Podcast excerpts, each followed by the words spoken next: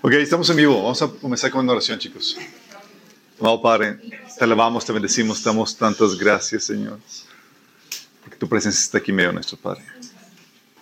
Queremos pedirte, Señor, que tú hables atrás de mí, Padre. Que ilumines nuestros corazones, nos dé sabiduría y entendimiento, Señor, para que podamos ser transformados por el poder de tu palabra y para que no caigamos en las acechanzas del enemigo, Señor, en sus mentiras, Padre. Haznos sabios, te lo pedimos, Padre. En nombre de Jesús. Amén. Ok, chicos, vamos a ver el ser humano 2. Creados en dos presentaciones. Ok. Contexto. Hemos estado viendo la introducción. Ah.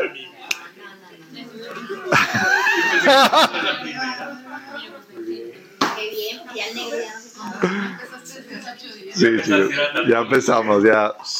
Ok, hemos estado viendo el tema del ser humano, vamos a abarcar un montón de, de, temáticas que conciernen a nosotros, chicos, y esto es porque, lamentablemente, aunque somos seres humanos, sabemos muy poco de nosotros. Y por eso nos dan a tole con el dedo y el enemigo nos, nos hace trizas con tanto engaño que gira alrededor de, de, de nosotros, chicos. Y estuvimos platicando la vez pasada acerca de que el ser humano fue creado después de los ángeles.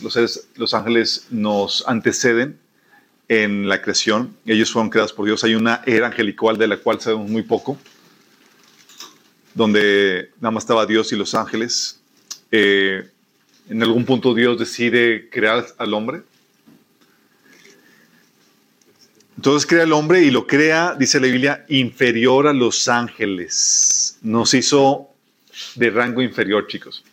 Aunque nos dio dominio sobre la tierra, los ángeles tienen eh, este, voz y voto en, el, la gestión de la creación de Dios, chicos. Sí, interesantemente. Y eso lo estuvimos viendo la vez pasada. Son superiores en autoridad, son superiores en poder, chicos. Tú no te metes con un ángel. Y si tú piensas que puedes pelear con un ángel porque Jacob lo hizo, um, no, no lo hagan. Sí. ¿Qué pasó aquí con esto? Uh. Eh, el ángel de Jehová no estaba ahí dejándose, chicos, no es como que se estaba, no es como que realmente estaba un hombre pudiendo con un ángel en ese sentido. También vimos que el hombre, los seres angelicales son creados en, son espíritus, chicos. Son los seres espirituales, se les conoce en la Biblia como Elohim. Elohim es una palabra que se traduce en hebreo al español como Dios o dioses, ¿sí? Y aplica para Dios, de hecho es una palabra muy, de uso recurrente para Dios, pero no solamente para Dios, sino también para los eh, seres angelicales, los hijos de Dios, los muertos y otros dioses, ¿sí? Es decir, los seres que no habitan en el mundo físico. Nosotros tenemos un, habíamos platicado que tenemos un cuerpo, un espíritu que nos hace similares a los Elohim, a, a los seres eh, espirituales. Para que funcione tienes que quitarle la carcasa porque si no, no entra bien. No, no es eso, se está oyendo tierra, no ruido en el audio de Facebook. Sí, hay que quitarle carcasa si no entra. Ah, okay. Por eso digo. ¿Puedes quitarle la carcasa, brother? Thank you. Sorry.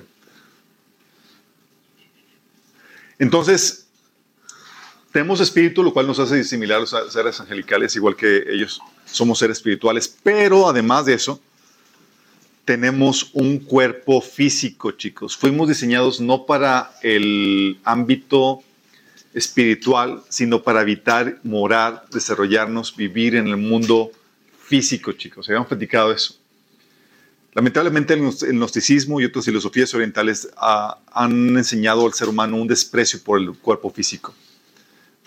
Desprecio que se ha filtrado o que se llegó a filtrar en, la, en el cristianismo, lo vimos en la cultura ascética, con los monjes y demás que se flagelaban el cuerpo y demás porque no era bien visto el, el, el, cuerpo físico, era como algo despreciable. Era, cuando la Biblia menciona de la carne, pensaban que se refería al cuerpo físico como, como, como tal, cuando nada que ver, chicos. ¿sí? Uh, vimos todo eso, pero ahí nos quedamos. Pero cuando hablamos del cuerpo físico, Dios nos hizo en dos sabores, chicos. Dos presentaciones varón y hembra. Punto. Punto, chicos. No es varón y hembra, los y todo lo demás. No. Dos sabores, dice el Génesis 1.27, y creó Dios el hombre a su imagen, a imagen de Dios lo creó, varón y hembra los creó, varón y hembra los creó. Ahí te dice ya las dos presentaciones en las cuales hizo el cuerpo físico. Déjame decirte, el espíritu no tiene sexo, chicos.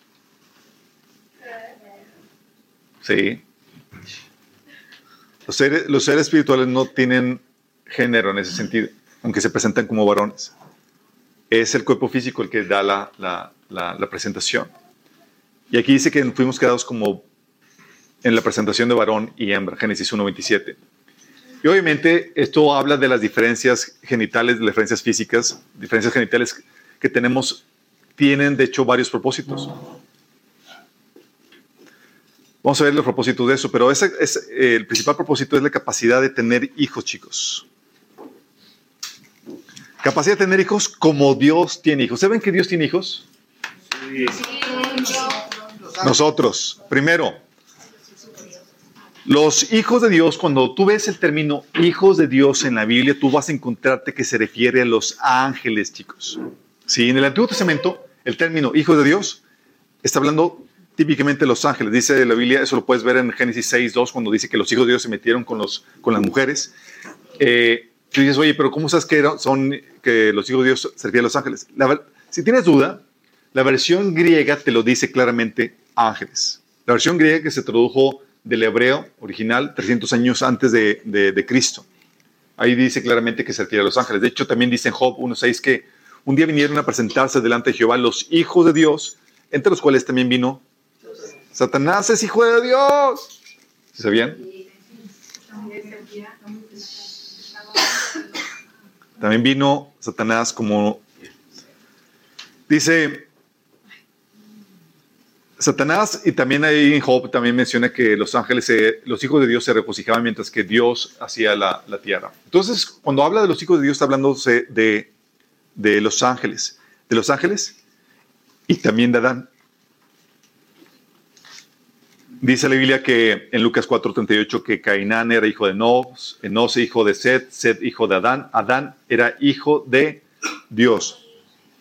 ¿Por qué, chicos? El término hijo de Dios se refiere a una directa creación de Dios, como lo son ángeles o como fue Adán.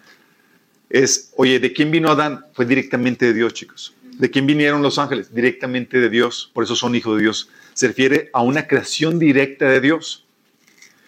Jesús, ¿qué creen chicos? Era ambos.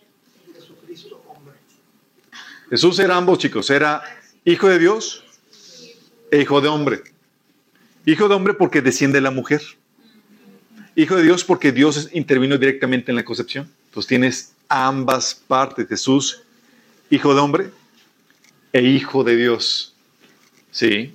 Dice la Biblia en Lucas 1 de 28 al 35 el ángel se acercó a ella y le dijo, te saludo tú que has recibido el favor de Dios, el Señor está contigo. Dios te concedió su, su favor, le dijo el ángel. Quedarás encinta y darás a luz un hijo y le pondrás por nombre Jesús. Él será un gran hombre y le llamarás Hijo del Altísimo. Le llamarán Hijo del Altísimo. Dice, Dios, el Señor le dará el trono de su padre David. Reinará sobre el pueblo de Jacob para siempre. Su reinado no tendrá fin.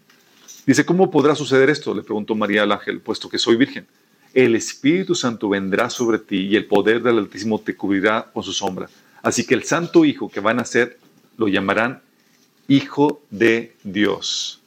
Por eso, chicos, por eso puede decir que era descendiente de David y al mismo tiempo Hijo de Dios.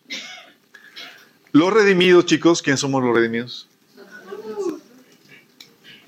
Los redimidos también somos hijos de Dios, pues tenemos derecho a la resurrección por haber aceptado Jesús. Si viniste a este mundo por medio de un ser humano, eres hijo de hombre. Si vienes directamente por la obra de Dios, eres hijo de Dios. Y eso es lo que sucederá con la resurrección, chicos. Vas a volver al mundo por obra de Dios. Sí, directamente va a ser una recreación de, ti.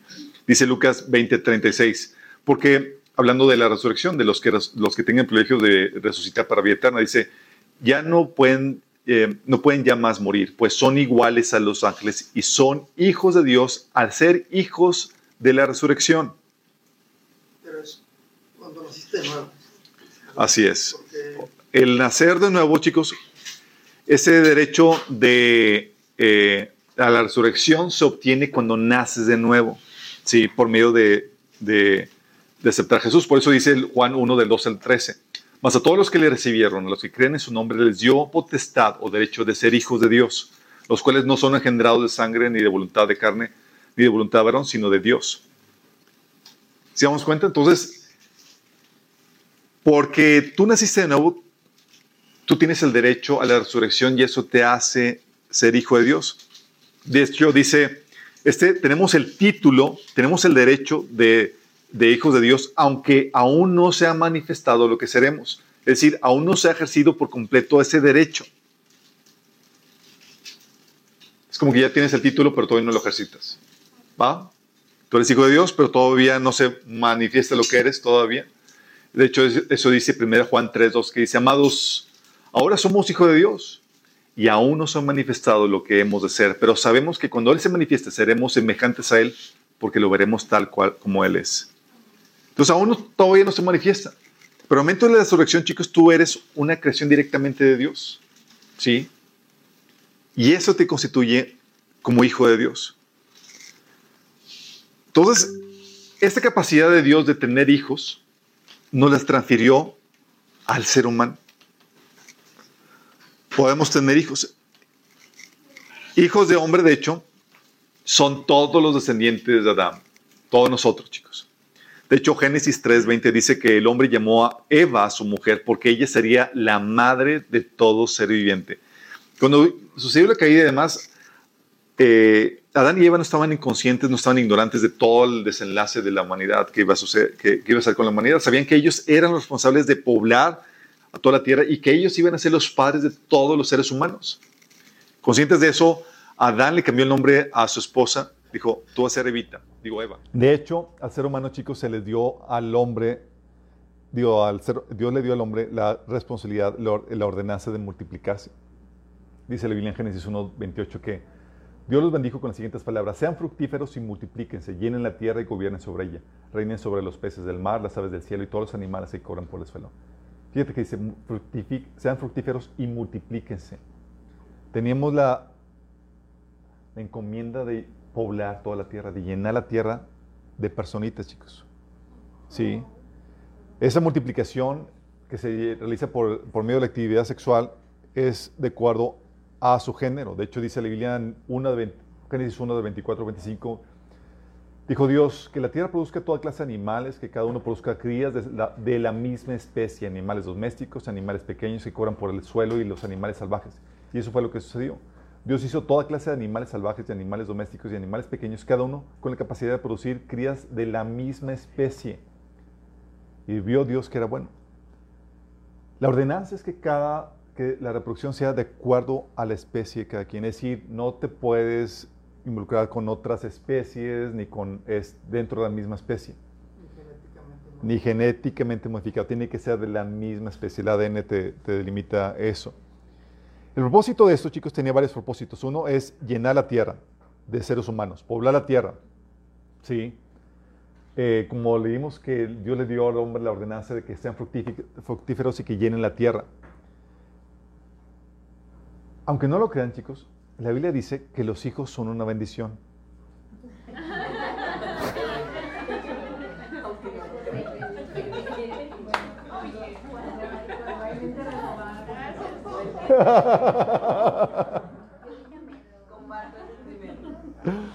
Salmo 127, del 13 al 5 dice, los hijos son un regalo del Señor, son una recompensa de su parte. Dices, ay Señor, ya no quiero ser compensado. Lamentablemente el mundo te vende la idea de que son una carga y demás. De hecho, son un fastidio. De hecho, en muchos programas, en muchos programas y demás, te presentan así la parte fea donde el niño llorando, todo latoso y demás, y los solteros acá disfrutando la vida y bla, bla, bla. Te ponen esa parte fea, ¿sí? Y no te, no te no ponen la parte de bendición cuando el niño va aprendiendo y, va, y te dice papá o te abraza o, o como va creciendo. O sea, te pone en parte fea porque la idea del enemigo es desincentivar este propósito de Dios en la raza humana.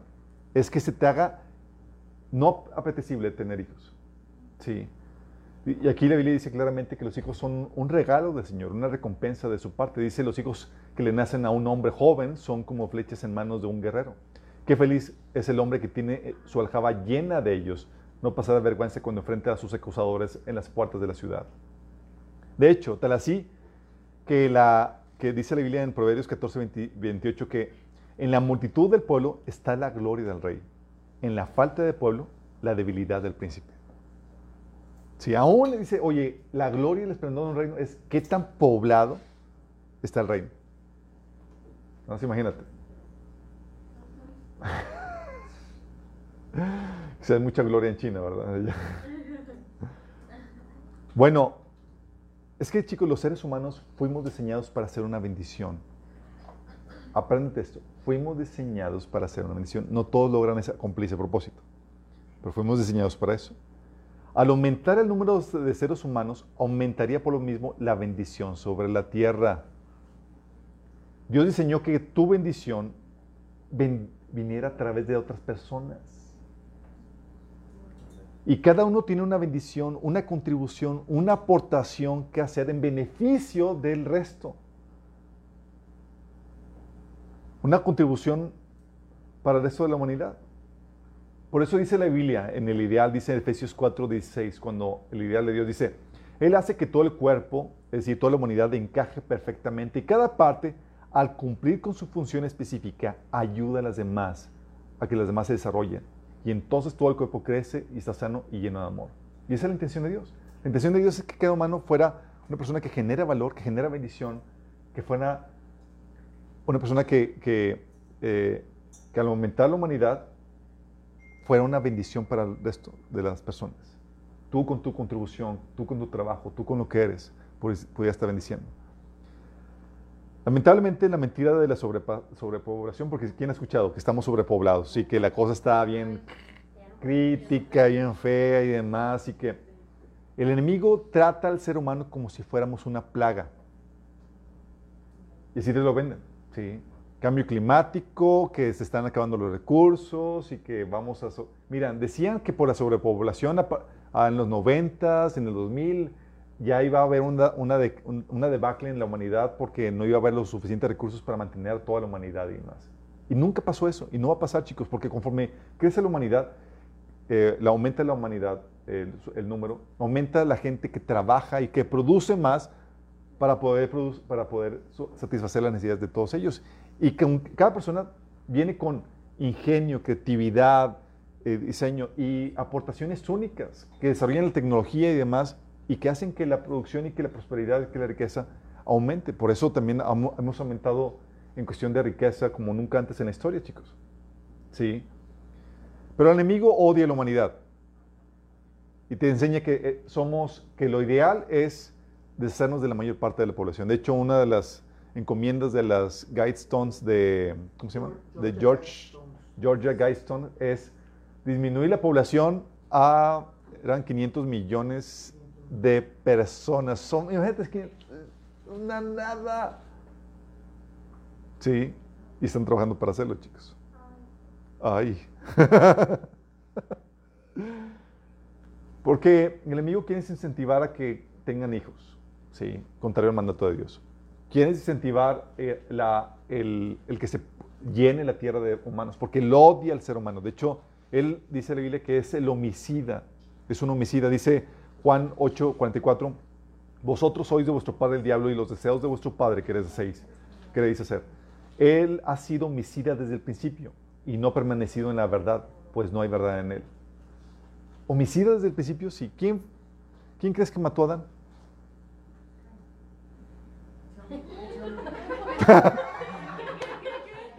No, chicos, no fue Caín.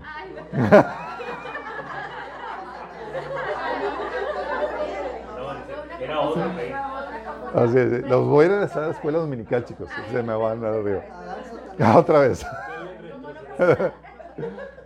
Adán mató a Adán y Eva, chicos, al, impulsarlos Satanás. Digo, Satanás mató a Adán. Perdón. Lo estoy probando, lo estoy probando. Satanás mató. Satanás mató a Adán y Eva al inducirlos a que comieran el fruto prohibido, chicos. Si cuando le dijo que no morirán a sabiendas de que iban a morir. Lo contrario. Lo contrario. Así es. Y el. Y este.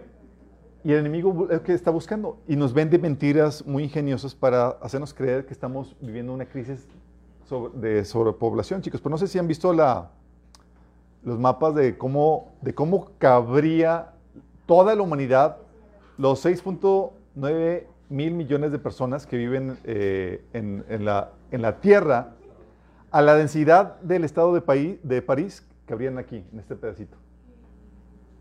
Es a la densidad de población que tiene la ciudad de París, que habrían ni, ni llenarían el estado de Texas. Imagínate. A la densidad del, del, del, de San Francisco sería un poquito más de Texas. A la densidad de Nueva York, toda la humanidad cabría en el estado de Texas. Ah, pero sí. Oye, o sea, la gente en Nueva York vive que uno es arriba de otro. No, para nadie.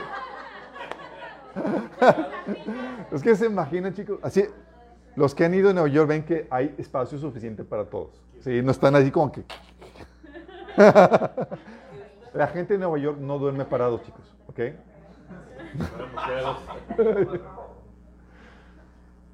A la densidad de, de la ciudad de, de Londres eh, sobre, sobresale un poquito al, al, estado de Texas. Singapur, la ciudad de Singapur. Ok, dices Houston, que están bien despejadas las, las, retiradas las casas unas de otras. Llenaríamos la mitad de Estados Unidos. Nada más, toda la población, chicos. Todo el mundo cabría en la mitad de Estados Unidos. Qué grueso, ¿no? Entonces, ¿no hay problemas de sobrepoblación? No, chicos. ¿Por qué entonces quieren eso? Porque...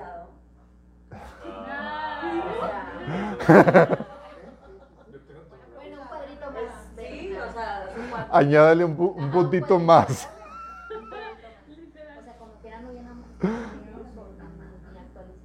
Sí. Con el,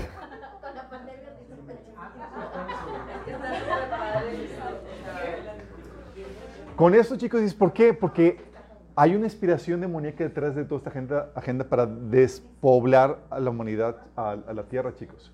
Es completamente demoníaca, contrario al plan de Dios. Quiere hacerte, quiere generar que la, que la población, que, la, que el ser humano ya no se reproduzca. De hecho, están las nuevas generaciones de matrimonios que ya buscan no tener hijos, ¿sí? Y hay campañas muy fuertes de que, oye, desde que estamos chiquitos, de que la familia pequeña vive mejor, ¿sí? Y no, no solamente eso. O sea, ahora con el cambio climático dicen que nosotros con el dióxido que exhalamos estamos siendo la problemática cambio climático. Entonces la solución de Bill Gates es disminuir la población mundial. Y él propone disminuirla, cuando, eh, que fue al principio del 2000. Él proponía disminuirla por medio de las vacunas. ¿Quién se vacunó? Para final era por ellos. No. Sí. Entonces, uno de los propósitos es llenar la tierra porque fuimos diseñados para hacer bendición, chicos. Contribuimos, desarrollamos la tierra, los potenciales de la tierra para bendición de unos de otros. Y era la idea de Dios. Entonces, conforme aumenta la, la, la población, aumenta la bendición. Obviamente en el estado ideal, porque cada persona puede tener la capacidad de ser una bendición o también una maldición si, el, si es moldeado por Satanás. Sí. Pero en general fuimos diseñados para hacer esa bendición. Entonces, a propósito de, de, esa, de, esa, de esas diferencias y esa capacidad reproductiva que tenemos es llenar la tierra, también la, la a propósito de, esa actividad sexual que Dios permite que tengamos por esas diferencias de, físicas, es, aunque no lo crean, otorgar y experimentar placer. Ok, ¿por qué les comento esto? Porque dentro de algunos eh, ámbitos cristianos piensan que el pecado original fue porque Adán y Eva tuvieron relaciones sexuales. Que la manzana prohibida fue Adán haciendo cositas con su esposa.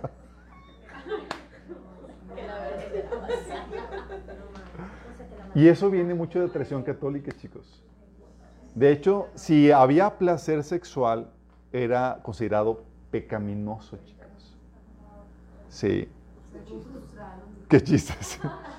Entonces, la razón, hacían los, eh, eh, los antepasados católicos, hacían una oración diciendo, Señor, o sea, esto es nada más para, tener, para traer hijos al, al- mundo y demás, y, y- buscaban de- desincentivar todo tipo de placer. Y la Biblia, eh, si al- algo habla cantar, cantar es acerca de ese deleite, ese placer que tiene la actividad sexual. Cantar, cantar es 4 del 10 al 16, dice, tu amor me deleita, tesoro mío, esposa mía. Tu amor es mejor que el vino, tu perfume más fragante que las especies. Tus labios son dulces como el néctar, esposa mía. Debajo de tu lengua hay leche y miel. Tus vestidos están perfumados como los cedros del Líbano. Tú eres mi jardín privado, tesoro mío, esposa mía. Un manantial apartado, una fuente escondida. Tus muslos resguardan un paraíso de granadas con especias exóticas.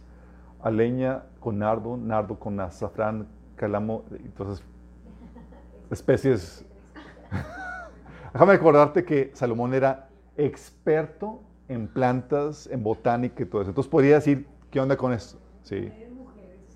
También era experto en mujeres. Buen punto.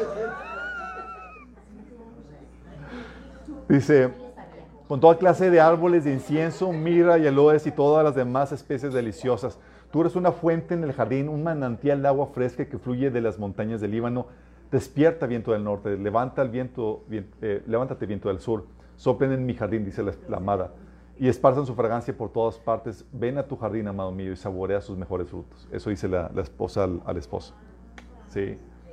De hecho, tal así que Proverbios 5, 19 le dice este, Salomón a su pupilo, dice que, que tu esposa, que te deleites en ella, dice que es una gacela amorosa, es una cervantilla encantadora, que sus pechos te satisfagan siempre, que su amor te cautive todo el tiempo. Por eso, por ese deleite que produce, por ese placer que se produce, habíamos platicado en el taller de desintoxicación sexual que el sexo es adictivo. No aditivo, adictivo, chicos. No, no, adictivo. Es como la coca.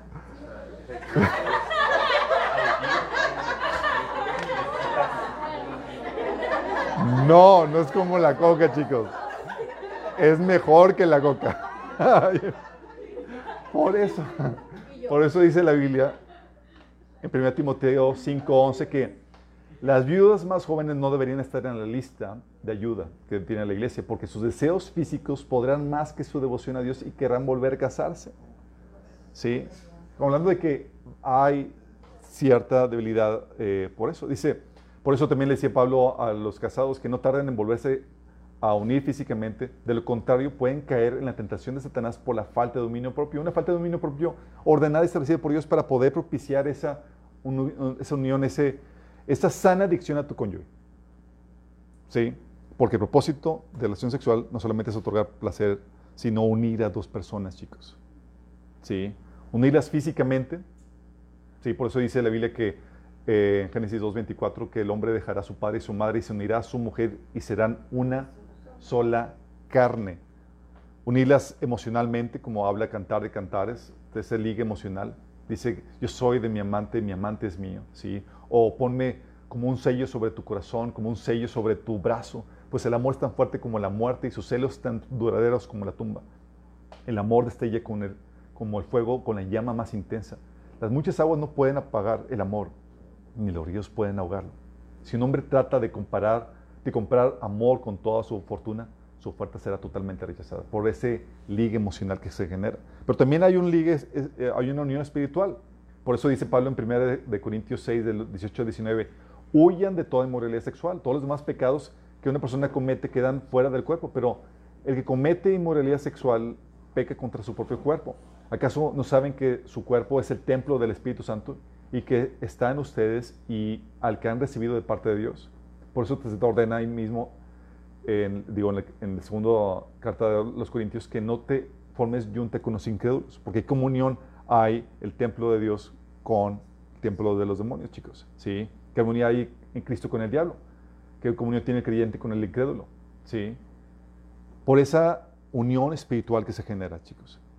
Y por esa unión, chicos, la relación, la actividad, las diferencias sexuales que tenemos, para, que son para, para tener esta, esta actividad sexual, ups, la actividad sexual conlleva derechos y responsabilidades, por eso se realiza dentro del pacto matrimonial, chicos. Para un cónyuge, es algo que vimos dentro del matrimonio en un manicomio. Tiene, para los que están casados, tienen el- la responsabilidad de amarse, de ser fieles. Por parte del, marido, proveer dirección, de la esposa someterse a su marido. Por parte del esposo, la provee la provisión. Por parte de la esposa, hacer la ayuda idónea. Por parte del esposo, ser eh, proveer protección.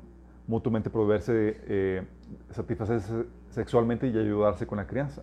Por eso también dice en Génesis- en Éxodo 21 días que si toma como esposa a otra mujer, no podrá privar a su primera esposa de sus derechos conyugales. Hay derechos y responsabilidades, chicos. No solamente derechos para con la esposa, también derechos para los, con los hijos. Derechos a los hijos de manuten- manutención y crianza. Con crianza está hablando de servicio de tutoría. Sí, dice 2 Corintios 12, 14 que los hijos no mantienen a los padres. Al contrario, son los padres quienes mantienen a los hijos, porque es un derecho que ellos tienen. Sí. Por eso se ordena el sexo dentro del matrimonio. Dice 1 Corintios 7, 9 que si no puedes controlarte, entonces deberías de casarte. Sí, porque quienes tienen don de continencia. Es que mi eh, ímpetu sexual no es mínimo, puedo controlarme, perfecto, pero si no, cásate. ¿Por qué? Porque la actividad sexual tiene que hacerse dentro del matrimonio por todos los derechos y responsabilidades que conlleva. ¿Por qué? Porque eh, tienes que cumplir con ciertas eh, responsabilidades para con tus cónyuge y también para los, con los hijos que son producto de esa unión sexual. De ahí surge la institución de la familia, chicos. Entonces, en la diferencia de género que Dios hizo en las dos presentaciones, hombre mujer, Dios estaba pensando en el pacto matrimonial y estaba pensando en la familia. Estaba pensando en esa obra de fructific de llenar la tierra por medio de la familia, chicos. Esta unión. ¿Sí? Obviamente hay otras diferencias físicas. Aparte de, obviamente, de las eh, diferencias genitales, reproductivas que tenemos, hay otras diferencias físicas entre el hombre y la mujer. Por ejemplo, la mujer, si no se sepan, las mujeres tienen una mayor sobrevivencia natural. Las mujeres son más longevas que los hombres, por tres o cuatro años en promedio, chicos. Los varones, aunque son los más concebidos, son los que más mueren por abortos espontáneos. Las los hombres tienen un- una mayor incidencia de muerte por casi todas las enfermedades. Los hombres, sí. Eh, a- obviamente, a excepción de las, de las enfermedades ginecológicas y tumores benignos. La longevidad de la mujer, de chico- chicos, es clave porque ella es una parte clave en la, en la crianza de los niños. ¿sí? Si el hombre eh, fallece y demás, el impacto eh, no es tan duro a que si la mujer falleciera en la crianza, chicos. ¿sí? Porque la mujer está conformada mucho mejor para criar a los pequeñitos. ¿sí? Eh, los hombres tienen mayor fuerza eh, física, somos más grandes. En promedio los hombres somos aproximadamente un 10% más grande que las mujeres. Y ese patrón persiste desde el nacimiento, ya que los, los bebés varones tienen más, tienden a ser más grandes que las niñas. Somos más resistentes los varones. Sí. La sangre de las mujeres contiene más agua, 20% menos glóbulos rojos, chicos. Y como los glóbulos rojos suministran oxígeno al cuerpo, ellas se cansan más fácilmente y son más propensas a desmayarse. Ah, por eso. Su, su viabilidad constitucional es, por lo tanto, estrictamente un asunto de, de- de largo alcance, chicos. Si nada más es de, de longevidad. Por ejemplo, cuando en la jornada laboral en las fábricas británicas, en condiciones de guerra, se incrementó de 10 a 12 horas el, el trabajo, los accidentes de las mujeres aumentaron un 150%. La tasa de accidentes entre los hombres no aumentó casi nada.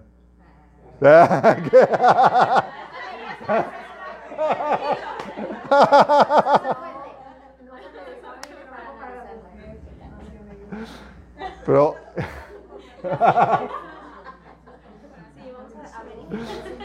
So-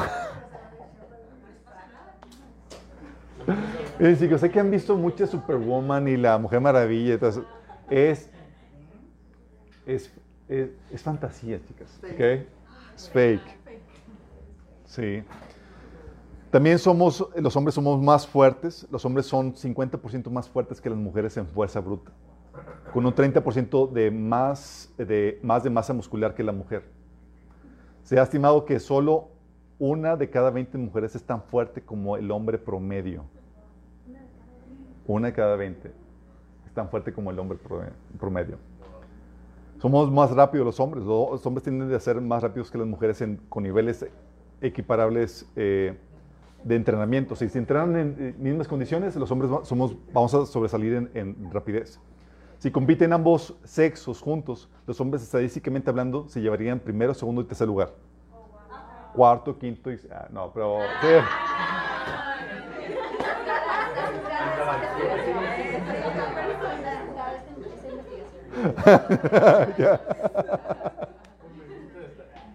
Está gustando el tema.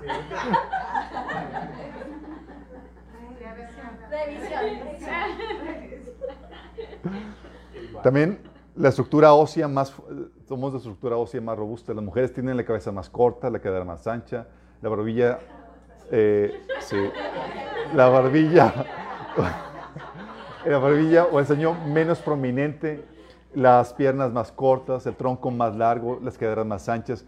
Eh, el primer dedo de la mano de una mujer suele ser más largo que el tercero. Con los hombres ocurre lo contrario. Los, di- los dientes de los niños duran más que las de las niñas, por ejemplo. Los dientes, los dientes de Sí. los hombres. Sí, duran más que, que los de las niñas. Eh, los hombres, por ejemplo, tienen pulmones más grandes, chicos. La capacidad pulmonar femenina es aproximadamente un 30% menor que la de los hombres. Todo bien, chicas. Todos traumados de que... Eso es, eso es relevante hoy en día, chicos, porque se te enseña hoy, hay toda una ideología que, que se te dice que hombres y mujeres prácticamente somos iguales y biológicamente, físicamente, Dios nos hizo diferentes. Por ejemplo, también somos más potentes, potentes en el ritmo cardíaco los hombres. Los hombres tienen corazones más grandes.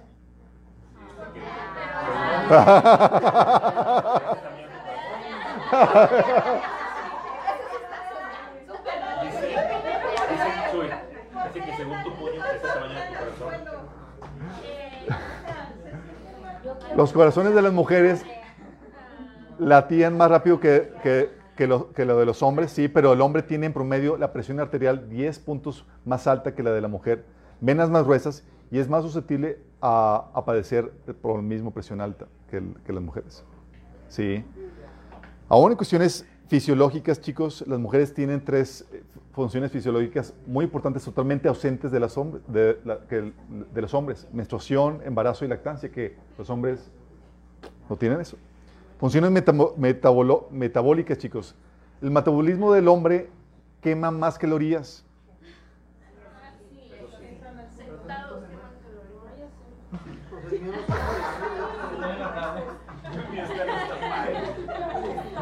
La energía, la energía requerida para que cada célula subsista realizando sus funciones normales en el hombre es más alta. La energía para que la célula haga las mismas funciones que, que la célula de la mujer requiere más energía. El metabolismo femenino tiende a convertir más comida en grasa. Por eso el hombre adelgaza más fácilmente que la mujer, chicos. Es diseño, chicos. No es porque ustedes no, no hagan bien la dieta. Sí. Es- Es genética. Es genética.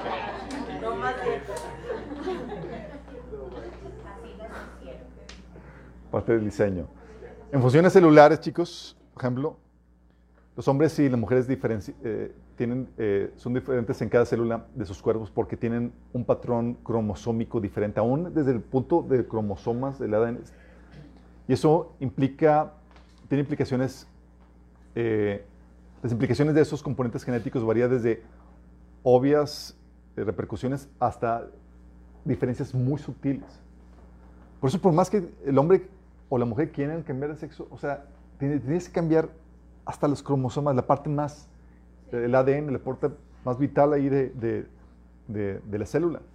En funciones visuales, por ejemplo, también hay diferencia. Los hombres son mejor visualmente en los entornos iluminados y en la percepción espa- espacial o de distancia y de profundidad. Las mujeres tienen mejor visión nocturna. Tienen mejor memoria visual y distinguen más colores que los hombres. Eso es real, chicos.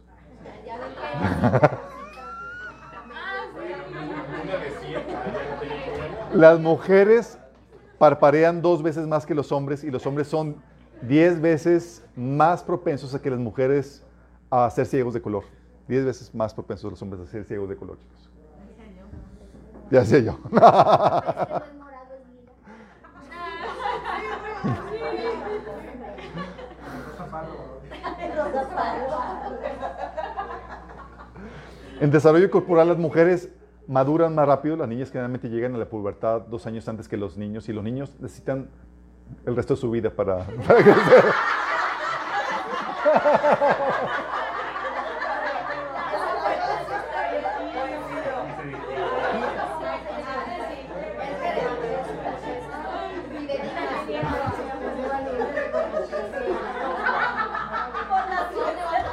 Oye, me siento así. y pues me siento así. Nos diste 100 y con esa quitaste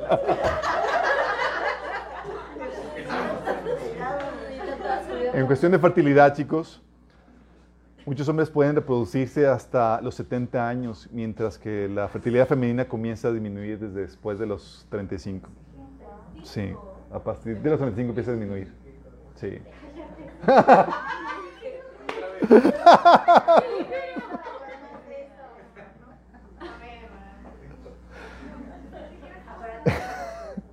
En cuestión de estimulación sexual, el hombre se estimula con la vista, la mujer con el trato y el escenario. Sí.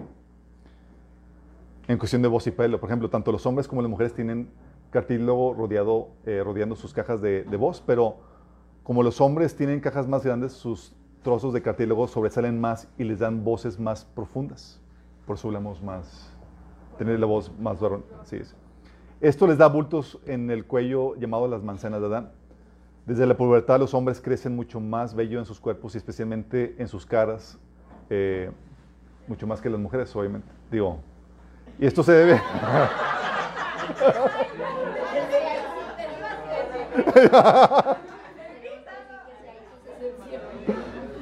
Esto se debe a que las hormonas sexuales llamadas andrógenos estimulan el crecimiento del cabello y los hombres tienen más de esas hormonas. En el moldeo de su cuerpo, chicos, si el porcentaje de grasa para una mujer activa y sana es entre 18 y 20% para, para el hombre, en cambio es de entre 10 y 15%. O sea, tienen más grasa la mujer que, que el hombre eh, bien, sana. ¿sí? Las mujeres tienden, tienden a tener un mayor porcentaje de grasa corporal que los hombres, entre un 5 y 8%, pero la almacenan estéticamente en las caderas y en el trasero. Los hombres, ¿sí? Los hombres en, los hombres en la panza. Los hombres en la panza. Sí. Las mujeres tienden, tienden a almacenar más grasa subcutánea, grasa que está debajo de la piel, y proporciona una capa de aislamiento sobre los músculos que también le da a los cuerpos de las mujeres curvas y pieles más suaves, más acariciables. Sí. Todo. Eso.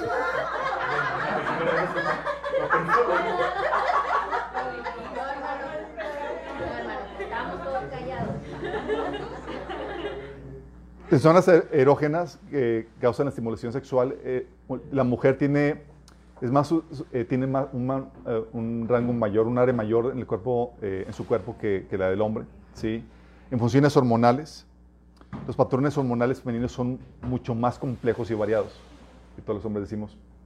Amén. Las glándulas funcionan de manera diferente en los dos sexos. Por ejemplo, la tiroides de una mujer es más grande y más activa y se agranda durante la menstruación y el embarazo. Los hombres, en cuestión de las hormonas, chicos, testosterona versus estrógeno, el, el vello y la voz de un hombre se correlaciona con la cantidad de hormona sexual masculina, la llamada testosterona. Esta hormona determina otras cosas en cuanto, por ejemplo, cuanto más testosterona tiene un hombre, más fuerte es su frente, pómulos y líneas de mandíbula. Pues afecta cómo se configuran los huesos. ¿sí? Mientras tanto, cuanto más estrógeno tiene una mujer, más ancho es su rostro, más llenos son sus labios y más altos sus cejas. En otras palabras, las hormonas sexuales controlan la, divergencia de los rasgos faciales masculinos y femeninos. Junto con la- las mandíbulas cinceladas, se ha demostrado que una mayor testosterona se correlaciona con la, con la fuerza muscular y la agresión en, los, en los hombres, así como el vigor genético. ¿Sí? También hay diferencias conductuales. Estos son diferencias, así que Dios nos hizo, chicos. Sí, son diferencias. Diferencias condu- conductuales. Los hombres somos más explorativos, chicos. Cada niño y cada hombre está en una búsqueda desde descubre su identidad allá afuera, ¿sí? en el mundo donde se siente que su propósito es más grande y su, y su destino se encuentra. Son más orientados a los resultados. Un hombre hace un gran esfuerzo en saber lo que tiene, lo- si tiene lo que, se, lo que se necesita para completar esa búsqueda y realizar la tarea que, que siente que tiene que hacer. También necesita saber qué sigue. Luego estamos con, sí. A diferencia de una mujer que no está dispuesta a eh, el hombre no está dispuesto a acurrucarse y saborear tanto como, como la mujer, chicos. ¿sí? No le gusta quedarse en el momento. Luego estamos, ¿qué sigue? Sí. En general, el hombre está ansioso para pasar a la siguiente cosa. Por eso también es más oportunista. En otras palabras, el varón es un hacedor y en el análisis final sus sentimientos acerca de lo que está haciendo o sus razones para hacerlo son menos importantes para él, para él que el impulso y la oportunidad de hacerlo. ¿Por qué lo hace? Porque, pues, porque tengo las ganas de hacerlo. Porque puedo. Es también más arriesgado, chicos, el varón. Para aprovechar y, eh, al máximo las oportunidades, el varón debe estar dispuesto a arriesgarse. La propensión a correr un cierto grado de riesgo es una ca- característica fundamental entre los varones. También son con más iniciativa, somos más iniciadores. Tiene la disposición y capacidad para tomar el toro por los cuernos y hacer que las cosas sucedan. Eso denota que el liderazgo, si bien no es necesariamente una prerrogativa exclusivamente masculina, está, está, sin embargo, está sin embargo más profundamente enraizado en la naturaleza de los varones. También es más activo y más agresivo. Hay una conexión obvia entre la iniciativa y la agresión, activa, chicos. A la luz de esto, es interesante observar que el cerebro masculino es dos veces y media más grande que, y más activo en el centro dedicado a la agresión y a la acción que el cerebro femenino. Dos veces más y media. También somos más competitivos y dominantes. El hombre, los hombres quieren lo mejor y gastarán una, y gastarán una energía increíble para conseguir aquello que, eso, que han visualizado. Los hombres también somos más racionales, tienden a ser más lógicos, más cuadrados, estructurados y desligados emocionalmente. Y también son más, somos más relajados en cuanto a la imagen. Hay cosas que se nos hacen más importantes, como la tarea que tenemos por delante, que el, que el cómo nos vemos o cómo estamos vestidos y demás. Sí. La mujer, en cambio.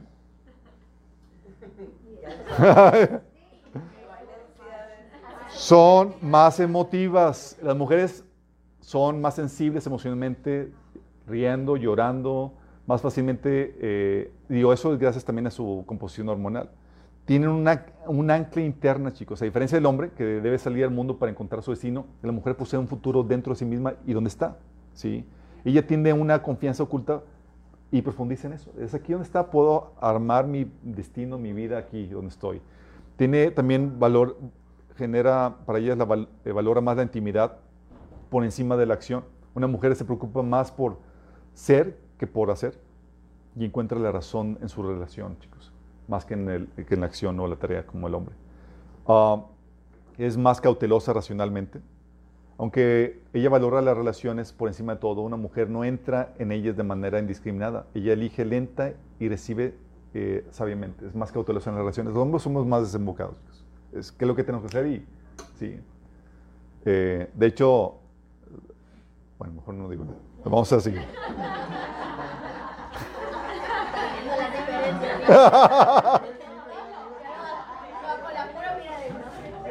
No, lo que pasa es que algo que mi esposa es una de estas diferencias, mi esposa y yo la, la tenemos, por ejemplo, porque cuando estoy con mi equipo de trabajo, yo es- hablo y es, vamos a hacer esto, aquello, la- mi esposa, primero, hola, ¿cómo estás? Saluda, entra la relación, y es, yo, y, y, y, vamos a lo que nos truje. Um, También la mujer busca la seguridad debido a que su orientación es hacia el interior, hacia las relaciones, la crianza y el anidar. La mujer destaca en la seguridad y en la protección, es, su, es sus valores prioritarios. Eh, en mayor medida que el hombre, ella valora las cualidades como la dependencia y la confiabilidad en una pareja potencial. También eh, encuentra valor en lo que es una mujer segura de sí misma, sabe que posee algo muy precioso y valioso, el poder de su feminidad, chicos. Y eso que eso Disney y las películas de hoy en día están tratando de quitarlas. Esa fragilidad, esa feminidad la están tratando de, de erradicar. Sí. Um, también tiene eh, la mujer un corazón más misericordioso. La mujer está más inclinada a responder a los angustiados, a los necesitados, a los que sufren con compasión y cuidados inmediatos, chicos, que el hombre. Sí. Los hombres somos más desalmados en ese sentido. Utiliza más palabras, la mujer. Los hombres hablan para comunicar información, hechos y proyectos. Las mujeres hablan para comunicar sentimientos y pensamientos. Como resultado, las mujeres tienden a usar más palabras que los hombres. Niños versus niñas, los, los niños en sus juegos hablan menos y producen más sonidos. Carrito, y las mujeres cuando están jugando están como que haciendo su historia y, y, y platican. Sí. Y el hombre se especializa en hacer sonidos ahí para sus, sus juguitos. Y... Sí. Eh, las niñas hablan más, se dice que son tres- 13 mil palabras más que los niños. A veces más.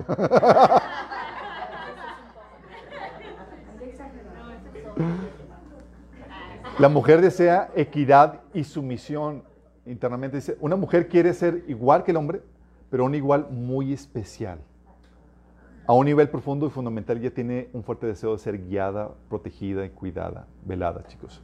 También eh, la mujer maneja el poder blando que da forma a la humanidad. Es decir, las mujeres tienen la capacidad de ejercer una gran influencia, una sutil influencia en el matrimonio y en las relaciones domésticas. Tienen capacidad de influencia, chicos. Sí. También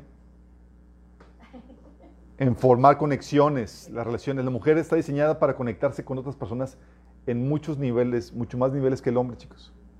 El hombre es prácticamente la tarea, la acción, ¿sí? Tenemos que estar haciendo algo para podernos conectar. De hecho, di- difícilmente hablamos con otro hombre a menos que tengamos algún pendiente. Sí, la mujer es, sí, la verdad, la mujer es, vamos a charlar y platicar de todo, ¿sí?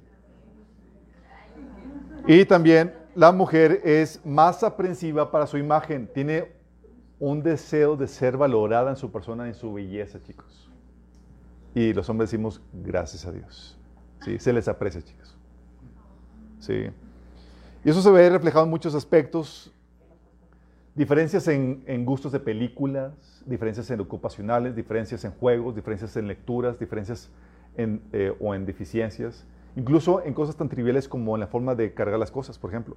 Cuando los investigadores visitaron el campus de la escuela de secundaria y la universidad para estudiar el comportamiento de los sexos, observaron que los hombres y mujeres incluso cargaban los- lo- sus libros de forma diferente. Los jóvenes tendían a, hacer, a llevarlos en los costados, en los brazos, enrollando en la parte superior. En contraste, las mujeres y las niñas usualmente acunaban sus libros en sus pechos de la forma en que lo harían con un bebé. Ah. Los niños somos, son más desorganizados, inquietos, ruidosos, difíciles de controlar y educar, por lo mismo. Los hombres somos doblemente propensos a caer en alcoholismo. 77% de los suicidios son por hombres, 90% de los prisioneros son hombres, prisioneros. Sí, 90%.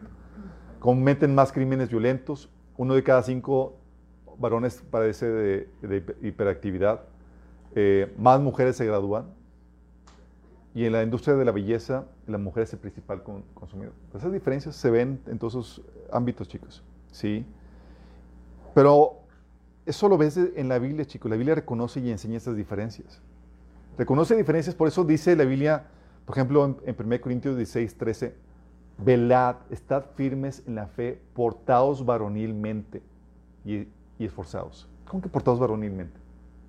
Porque hay características que aunque las mujeres también las tienen, son acentuadas principalmente en el varón, chicos. Entonces, como son características del varón, se, se dice, hey, le dice Pablo, pórtate varonilmente. O sea, no te andes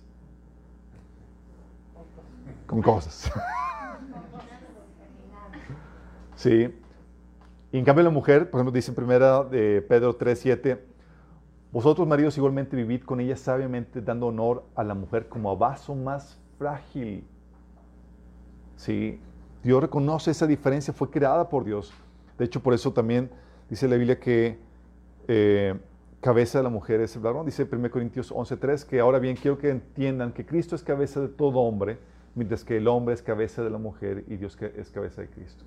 ¿Por qué? Porque la parte más fuerte es la que debe estar al frente, chicos, llevando los golpes, dirigiendo, proveyendo, protegiendo. Entonces, en base a ese principio de la fortaleza, Dios va al frente, luego Cristo, luego el varón y luego la mujer. ¿Sí? También esas diferencias la Biblia nos ordena marcarlas y respetarlas. En vestimenta, por ejemplo, dice Deuteronomio 22.5, una mujer no debe vestirse con ropa de hombre y un hombre no debe vestirse con ropa de mujer. Cualquiera que hace algo así es detestable a los, a los ojos del Señor tu Dios. No es como que, ching, me puse los pantalones de mi marido. No, no. No, se refiere a que el principio, chicos, aquí es que la mujer debe verse femenina y el hombre masculino. Es una provisión al trans, transvestismo. Trans- transvestismo, así es. Transvestirse, exactamente, chicos. Es una provisión a eso, porque se deben respetar esas diferencias que Dios creó. La Biblia dice, respétalas, ¿sí? Y celébralas. También es- la Biblia te dice que esas diferencias se marcan, se respetan en vestimenta, también en conducta. Por ejemplo, en 1 Corintios 6, 9 dice, ¿no saben que los injustos no heredarán el reino de de Dios? No erréis, ni los fornicarios, ni los idólatras, ni los adúlteros, ni los afeminados, ni los que se echan con varones. Sí, porque hay ciertas conductas y demás que se espera que tú como varón, tú como mujer, tengas. Sí, aún en el acto sexual, por eso dice la Biblia que no te acostarás con un hombre como se acuesta con una mujer. Eso es una abominación. Sí. Y todo comenzó en Génesis, chicos, obviamente, cuando Dios hizo el hombre. Dios hizo a ambos a su imagen y semejanza, pero asentó ciertos rasgos más en uno que, que otro. En Adán, chicos, Dios lo hizo primero. Nada más piensa, pues, a pensar en esto, en, cómo Dios hizo al, ser humano. Dios crea primero al, hombre. Dios lo crea y no había con nadie más con quien relacionarse el hombre, sino con Dios, que era su jefe, y los animalitos. Sí. Y el hombre era feliz. No había muchas cosas listas. Y aquí te habla de su capacidad de relación. Era, era muy básico, chicos. Sí. Su relación con Dios es más laboral que de pareja. Y le tocaba el trabajo sucio de abrir el camino. Y es más práctico. Y eso lo seguimos viendo hoy en día, chicos. Pues son relaciones como que capacidad de comunicación, pues no tanto. De trabajo es la nuestra. Sí. El hombre fue creado para la tarea. Lo crea Dios y ¿qué es lo que hace primero Dios? Lo pone a chambear. Lo pone a trabajar, dice Génesis 2.15 que Dios al Señor lo tomó, dice, Dios el Señor tomó al hombre y lo puso en el jardín de Edén para que lo cultivara y lo cuidara. Por eso tendemos a obtener nuestro valor por lo que hacemos, lo que logramos los varones, chicos. Nuestra identidad está ligada a nuestra labor. Y resentimos la crítica en nuestro trabajo, más que a, cómo nos vemos. Nos estimula por, hecho, por eso sentirnos necesitados. Somos lógicos, racionales, hablamos más de hechos y de acciones, ¿sí? Y el hombre por lo mismo tenemos que aprender a intimar emocionalmente. Somos más enfocados también por lo mismo. Tenemos un mecanismo anti-interrupciones, chicos. No sé si sabían las mujeres. O sea, el hombre puede estar enfocado, si tenemos una capacidad de enfoque tal que ya tenemos respuestas que salen automáticamente sin que sepamos. Estamos aquí trabajando intensamente y te dicen algo y tú respondes automáticamente sin saber qué dijo la otra persona.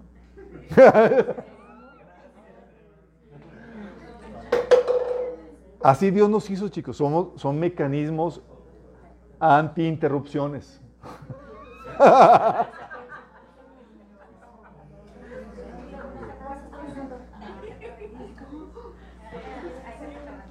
Y la mujer sabe y astuta, ya sabe cuando le están contestando sin poner.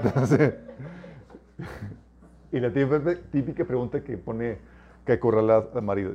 A ver, ¿qué dije? Dice,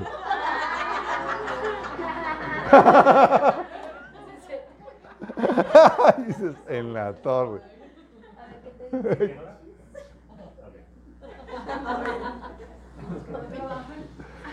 ¿Por qué? Porque necesitamos que nos llamen la atención, es como que nos den chance a salir de lo que estamos haciendo para podernos cambiar de, de canal. Y a veces las mujeres nos dan chance de eso. Sí. Necesitamos por eso también más confianza y aceptación y aprecio. eh, eh, lo que buscamos eh, los hombres tener. También fuimos creados para cuidar, chicos, para poder defender, guardar lo que Dios nos había dado. Por eso somos más agresivos, más violentos, más fuertes. Físicamente somos más condicionados para la batalla y la pelea. Y necesitamos aprender a ser sensibles por lo mismo. Tiernos en el trato con la mujer, porque la- nuestra, fortaleza, nuestra fortaleza es lo lado agresivo y tosco. Lo, lo sensible y lo tierno no se nos da naturalmente, chicos. Tenemos que ser educados en esa área, tenemos que esforzarnos a hacer eso. Sí. De hecho, una típica queja de las mujeres hacia los hombres es que somos muy toscos. Sí. Es algo. Sí.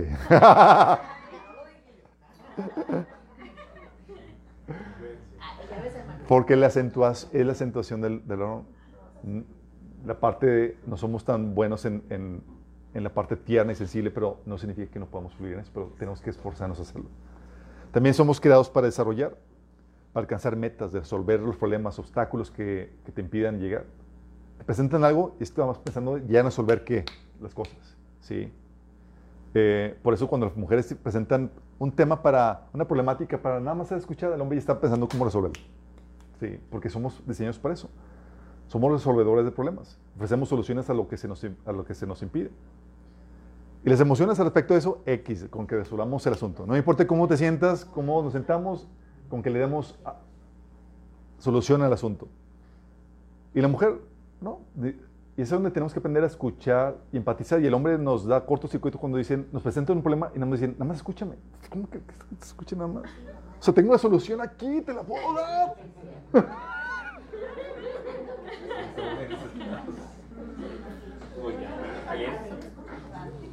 O sea, que te requiere mucho dominio propio, chicos. A veces mi esposo me dice, nada más quiero, quiero presentarte un problema, nada más quiero que me escuches. Y es como que ya haciendo cortocircuito dentro, o muy como que, ok.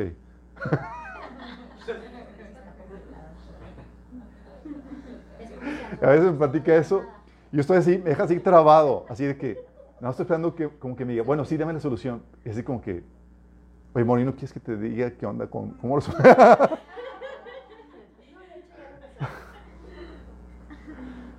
Sí. Eh, nos estimula hacer la solución, no el problema. Nos, nos frustra no saber, de hecho, por lo mismo, no ser, saber cómo ser felices a nuestras esposas. Sí. También con respecto a, a un tiempo de, de solitud, si das cuenta, Dios creó el hombre y estuvo solo una temporada, chicos. No había nadie con quien más estar, sino con Dios eh, y para resolver sus problemas. Sus problemas eran, ¿cómo lo resuelvo? Dios y yo, ¿sí? Y eso te habla de una rasgo que, una ca- característica que el, hombre sigue teniendo hoy en día. Necesitamos nuestro tiempo solo. Los, los varones necesitamos un tiempo para nosotros mismos. Se nos enseñó a resolver problemas por nuestra propia cuenta. Y a veces el hombre por eso se mete a su cueva. Es, déjame, dímelo. Si yo solo resuelvo. Y para la mujer, la forma de ofrecer su apoyo es, platícame. es, esto estar solo, ¿sí? Y nos retraemos en nuestro tiempo de estrés o problemas por lo mismo. Nos retraemos y es, déjame arreglar eso en mi, en mi mente y luego ya salimos. Necesitamos nuestro tiempo de solitud. Eh, y al hombre se le dio la instrucción. Él fue el que recibió la instrucción, el mandato de Dios. Por eso eh, parte de la función del hombre es enseñar, ¿sí? Platicarte el propósito, decir- decirte cuál es el propósito de Dios para, para, para ti y el- para el matrimonio y para enseñar lo que Dios le ha transmitido al hombre.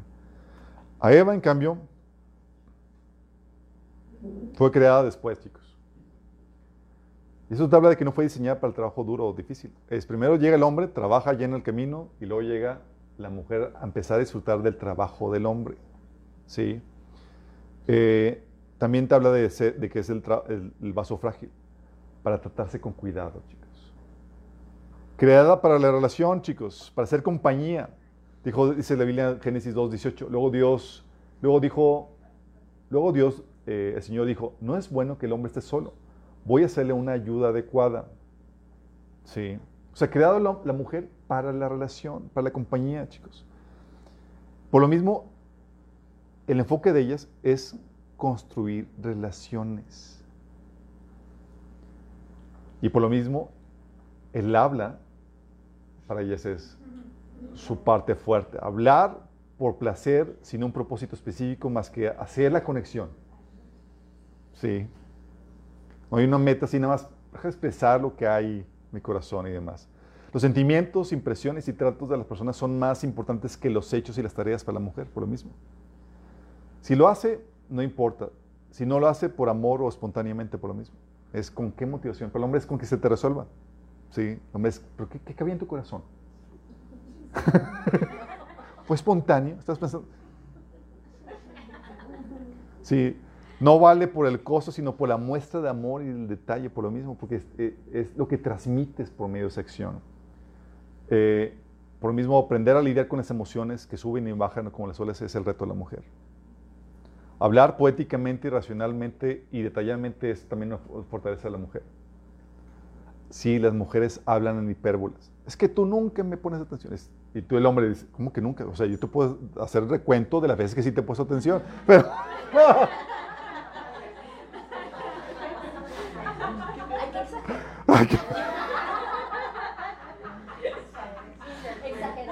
pero las mujeres tienden a eso, a hablar poéticamente y racionalmente y detalladamente. Lo que tratan de expresar en palabras, transmitir en palabras, aunque no sean lógicas, lo que sienten en su corazón.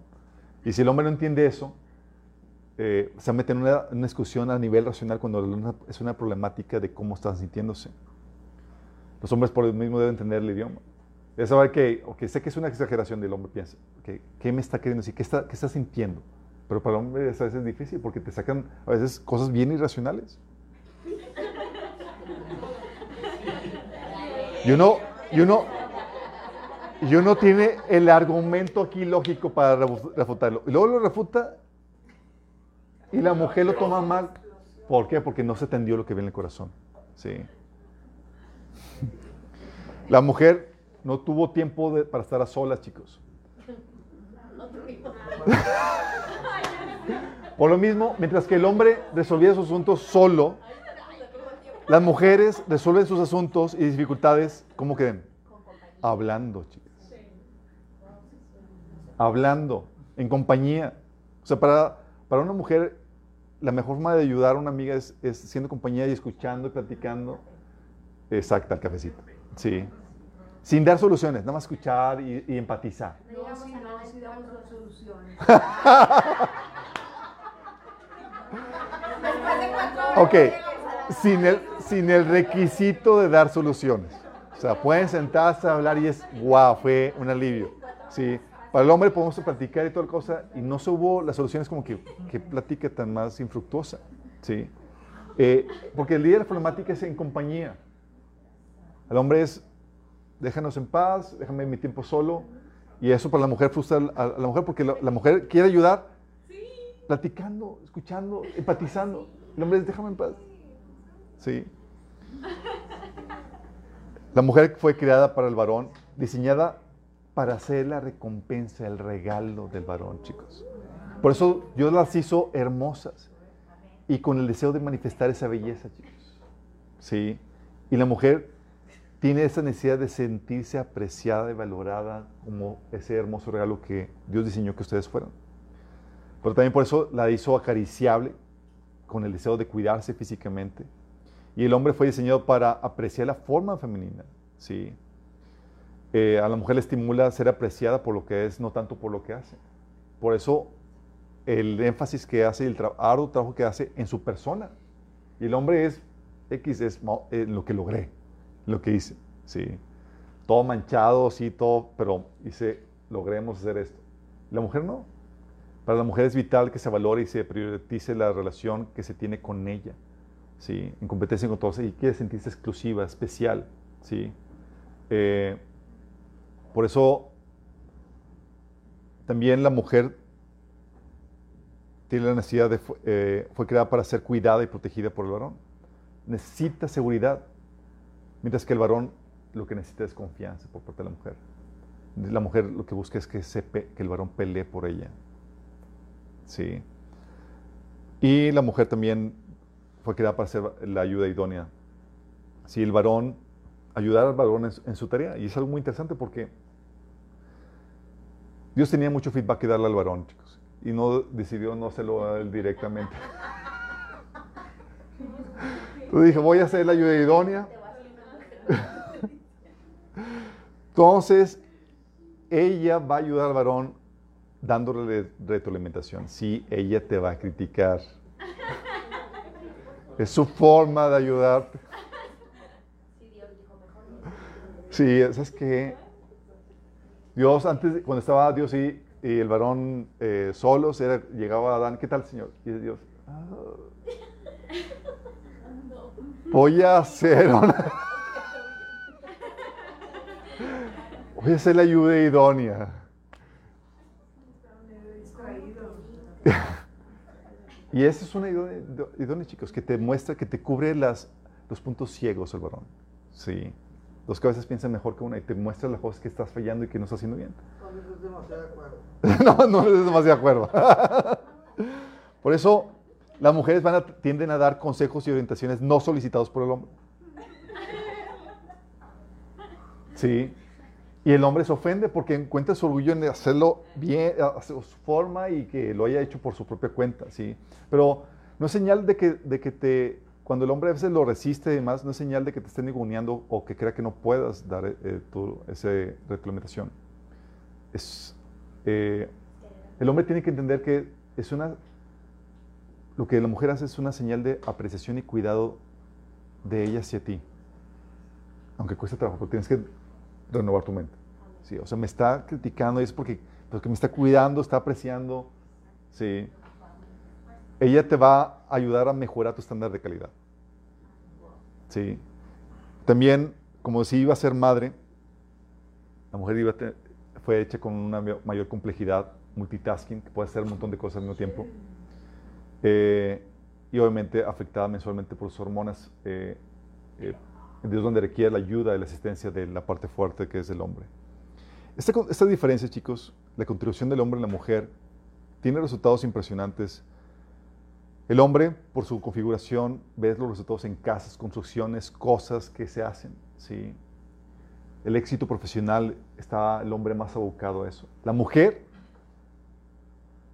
en las relaciones, alimentar los sentimientos, fortalecer los vínculos, el amor, el éxito las relaciones. Y eso es muy importante la contribución de ambos, porque la contribución del hombre sin la de la mujer es un fracaso, chicos. Puedes tener bonitas casas, bien construidas, pero sin la contribución de la mujer, no tienes una bonita familia que lo habita. Puedes tener bonitos edificios llenos de, eh, sin la contribución de la mujer, llenos de traición, de intriga y demás, por no tener esa, esa componente armonioso en las relaciones que así es, o mal decorados. Puedes tener reinos gloriosos materialmente en revueltas y conflictos internos por esa falta eh, de armonía relacional. A la mujer se le enseña hoy en día, lamentablemente, que debe ser como el hombre, exitosa profesionalmente, sacrificar su instinto por cultivar relaciones para cultivar cosas. A que sacrifique, oye, deja a un lado eh, tu tiempo para ser mamá y demás, y abócate e invierte en la carrera profesional porque eso te va a hacer feliz. Y muchas mujeres llegan eh, a la vuelta de su carrera profesional sin haber formado una familia y demás, y eso está en su instinto natural, y llegan lamentándose. De hecho, ha, ha habido revistas que sacan de que mujeres profesionistas, profesionales ahí de CEOs y demás que, que se abocan porque tienen, dan su vida por la carrera, congelan sus eh, óvulos para poder tener hijos después, pero resulta que los óvulos congelados eh, disminuyen su fertilidad. Entonces empiezan a batallar a la hora de, a la vuelta de la esquina para tener hijos. Y resulta, de hecho ha habido eh, eh, artículos y demás de mujeres que se sin- sintieron traicionados por esa narrativa que les vendieron de que puedes dedicarte y después puedes tener hijos cuando tú quieras con, por medio de esa técnica y nada que ver. ¿sí? Sacrifican su instinto por cultivar relaciones, por cultivar cosas y se abocan a eso. Eh, y muere parte de su interior y no llegan a ser plenas. Um, el reclamo de Dios, chicos, en la iglesia de Apocalipsis tiene mucho que ver con la parte o la contribución femenina. ¿sí? En Apocalipsis 2, del 2 al 5, dice, yo conozco tus obras y tu arduo trabajo y paciencia, que no puedes soportar a los malos y has probado a los que se dicen ser de apóstoles y no lo son, y los has hallado mentirosos y has sufrido y has tenido paciencia y has trabajado arduamente por amor a mi nombre y no has desmayado. O sea, toda la labor, así, la parte masculina, trabajo arduo y demás, y teología, y lo racional y, y todas esas cuestiones. Le dice, pero tengo contra ti que has dejado tu primer amor, la parte relacional, la contribución de la mujer. Dices, chale, porque se quieren ambas, chicos. Sí. Y la contribución de la mujer, si la del hombre igual, produce estancamiento y ensimismamiento, chicos. La muerte de la civilización. Porque sin la contribución del hombre no hay avance o resultados más allá de la relación, chicos. Ah, pues con que estemos aquí armoniosos y la pasemos bonito, pues todo chido. Sí. No hay metas, cosas y cosas. Y el hombre es el que, eh, vamos a hacer esto. Sí. De hecho, es la, la, la tensión que mi esposa y yo tenemos continuamente. La tensión de que, oye, mi esposa es de la. Vamos a disfrutar la relación ahorita, el, el acurrucarnos, el momento, la relación. Y yo estoy pensando en el pendiente y la meta y demás. Entonces, hay un estira y, y afloja que es para poder equilibrarnos, chicos. Sí. Porque sin la contribución del hombre no hay avance, no hay resultados más allá de la relación, no hay bendición a otros o una, una causa mayor. Te ciclas. Se encuentran iglesias ensimismadas que funcionan como clubs, no hay chichamba. Iglesias enfocadas en la experiencia emocional y no al fruto, o que olvidan al lado de la parte racional teológica, o familias ensi- ensimismadas que no sirven. Y todas las sociedades a lo largo de la historia, siempre chicos como regla han sido patriarcales. ¿Por qué creen? Ningún estudio serio ha confirmado la existencia de sociedades matriarcales como a veces nos quieren vender. De hecho, en la historia, en las sociedades cuyos hombres se vuelven más afeminados, siempre ha marcado el fin de dicha sociedad. De hecho, Camila Pagila, una famosa catedrática, dice, siempre he estado fa- fascinado, atraída al tema de la androginia, que es el comportamiento afeminado de los hombres. Pero entre más exploraba el asunto, encontré que históricamente los movimientos hacia la androginia ocurren en fases tardías de la, de la cultura como civilización, cuando se empieza a decaer. O sea, si empiezas que empieza a haber mucho feminado, además, la sociedad está ya en decadencia. De hecho, ella misma dice que si la civilización hubiera sido dejada en manos de la mujer, todavía estaríamos viviendo en chozas, pero adornadas, bien bonitas.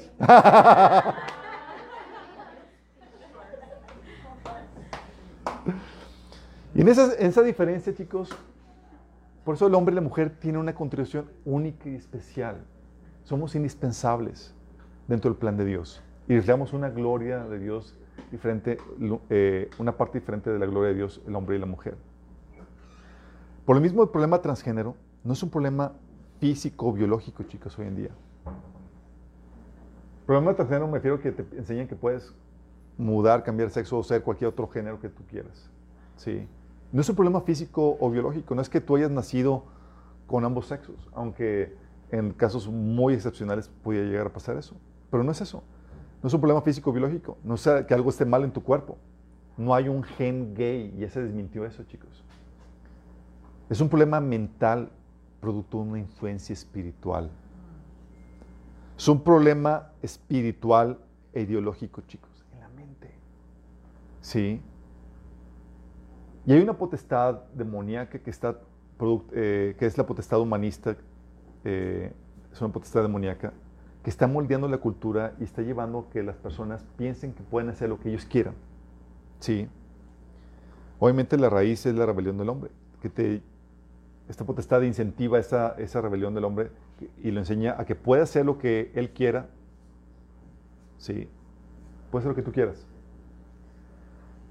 El ideal de, este, de esta ideología es la libre expresión de la voluntad humana sin restricción alguna. Sin restricción alguna. No importa que contradiga la naturaleza o las leyes de Dios. Es, tú puedes hacer lo que tú quieras, aunque no se conforme con la realidad. En ese tipo de, ese tipo de ideologías es la que está imperando. Y por eso se llegan estupideces como estas de que en, en el intento de, por ejemplo, el hombre ser mujer, se destruye por completo la definición de mujer, chicos. Sí. Dice, oye, quiero ser mujer. Los hombres, y se visten como tal y aseguran ser mujeres. Entonces le preguntas, ¿y qué es mujer? Pues ya no es una persona con, con genitales femeninos, porque ya se está nombrando ella, digo, él, mujer. ¿Qué es una mujer? Ya ni siquiera saben qué es. De hecho, hay un documental que sí- no sé si han visto que está, que es What is a Woman, que es una mujer. Porque esta ideología lo que hace es que en su deseo de poner, imponer su propio orden, su propia definición, traen completa destrucción a las definiciones, chicos. Sí. Traen completa destrucción y caos. Pero es un problema ideológico, es un problema espiritual, mental, chicos. Y estas diferencias, quiero que entiendas esto, son necesarias para poder ser compartícipes de la naturaleza divina. Son necesarias. Dice la Biblia, en 2 Pedro 1, del 3 al 4, su divino poder, al darnos el conocimiento de aquel que nos llamó por su propia gloria y excelencia, nos ha concedido todas las cosas que necesitamos para vivir como Dios manda. Así Dios nos ha entregado preciosas y magníficas promesas para que ustedes, luego de escapar de la corrupción que hay en el mundo debido a los malos deseos, lleguen a tener parte en la naturaleza divina. Déjame explicarte. Dios quería compartir su naturaleza divina, chicos. Y creó una familia, que somos nosotros, los seres humanos, con el cual Él pudiera compartir lo que Él es. Es decir, es la intención de Dios, Padre, que tú puedas experimentar lo que Él es.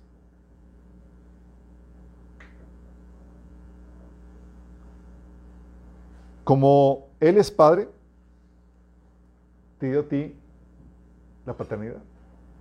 Somos padres. Así como Él es Padre. Y nos pone en situaciones para que podamos experimentar lo que Él experimenta como Padre. De hecho, la Biblia te pone en Hebreos 12, del 7 al 9, dice, los que soportan, lo que soportan es para disciplina, pues Dios los está, está tratando como a hijos. ¿Qué hijo hay a quien el Padre no disciplina? Si a ustedes se les niega, se les deja sin disciplina, que todos reciben, entonces son bastardos y no los hijos legítimos. Después de todo, aunque nuestros padres humanos nos disciplinaban, los respetábamos. No hemos de someternos con mayor razón al Padre de los Espíritus para que vivamos. En efecto, nuestros padres nos disciplinaban por un breve tiempo, como mejor les parecía, pero Dios lo hace por nuestro bien, a fin de que participemos de su santidad. Y aquí te pone la relación padres físicos con el Padre Celestial, porque Dios quería que tú experimentaras, así como Él, Dios tiene hijos, dijo, es que quiero que ellos puedan ser padres así como yo soy padre. Y te dio esa capacidad reproductiva, chicos, para que tú experimentaras o fueras partícipe de esta naturaleza divina. Imagínate el privilegio. Los ángeles no tienen dicho privilegio. Ellos no pueden decir, ah, somos padres. Tú y yo sí. Y llegamos a conocer a Dios en un nivel que de otra manera no podríamos. De hecho, a los que somos padres hemos podido caer en cuenta de muchas cosas que, que, que Dios nos enseña en carne propia. Llegamos con Dios, Señor, es que mi hijo, y dice, Señor, ¿ya entiendes, hijito? sí. ¿Ya entiendes lo, cómo, lo que batallo yo como papá así contigo? Yo, Ay, Señor. Sí. Te quiso que sintiera lo que es vivir en sus zapatos, experimentar su naturaleza divina.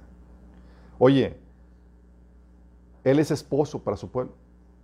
Así como Él es esposo, nos puso una relación esposo-esposa, relación fuerte y débil. Y es algo que hemos platicado, chicos. Es cierto, Dios no tiene sexo, pero en cuestión de tributos y rol, el rol masculino se caracteriza por la fortaleza, el soporte, la dirección, la protección y la provisión de una contraparte más débil, representada en femenino o la esposa. Por eso Dios es representado en masculino o el esposo y su pueblo en femenino o la esposa. Y fíjate que lo interesante es que Dios generalmente lidia con su pueblo por medio del liderazgo masculino. O sea, aún el liderazgo masculino es representado como lo femenino. ¿Sí? Porque dicho liderazgo en su fragilidad y debilidad relativo a la de Dios, funge como el lado femenino Por eso aún los hombres somos la esposa de Cristo, aunque somos mis machines. En un modelo paralelo, nosotros los varones somos, servimos como la fortaleza, soporte, dirección, protección y provisión para la parte más débil de la humanidad representada en la mujer. De qué también llevamos nuestro rol como maridos, como varones, dependerá qué tan gloriosa es nuestra mujer, chicos. Lo mismo sucede con Cristo y la iglesia, para, por, por quien trabaja para hacerle una novia radiante. No por nada dice la Biblia que el hombre es la gloria de Dios y la mujer la gloria del hombre. Sí, voltear ese orden y poner a la parte débil al frente es exponerla al peligro del enemigo y negar el sentido y propósito de la parte fuerte. O sea, porque Dios me hizo más fuerte. Si pones a la mujer al frente, le niegas sentido y propósito a esa parte, a ese componente, a esa car- característica con la cual Dios hizo el varón. Por eso dice 1 Corintios 11:3 que quiero que sepáis que Cristo es la cabeza de todo varón y el varón es la cabeza de la mujer y Dios la cabeza de Cristo. Dios quería, chicos, que compartiéramos esa naturaleza divina.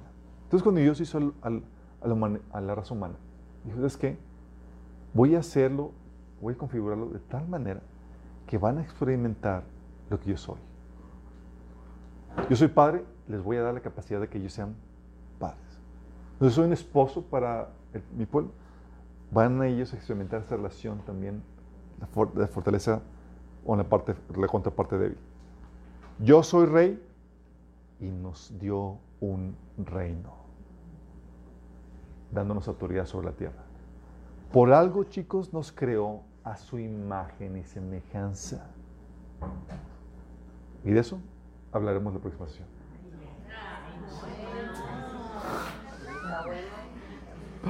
Vamos a orar. Amado Padre Celestial, damos gracias, te bendecimos, Señor. Porque nos hiciste como raza humana únicos, especiales, Señor. Son atributos que los ángeles no tienen, Señor. Todo con tal de que podamos disfrutar de tu naturaleza divina, Señor. Ser copartícipes de quién eres tú, de cómo eres tú, Señor. Padre, que podamos tomarte a ti como modelo en esos roles que tú nos has dado semejantes a ti, Señor. Que vamos a ser padres como tú, como tú lo eres, Señor. Reflejando tu gloria, Señor. Que podamos ser esposos así como tú lo eres, Señor. Reflejando tu imagen y semejanza, Señor. Padre, que podamos exaltar, Señor, estas diferencias que tú diseñaste para la humanidad, Señor. Hombre y mujer. Que podamos enfatizarlas, respetarlas, enmarcarlas, Señor. Para que podamos reflejar en ámbitos, en las dos presentaciones, Señor, la gloria que tú diseñaste para cada uno de nosotros, Señor. Te lo pedimos, Padre, en nombre de Jesús.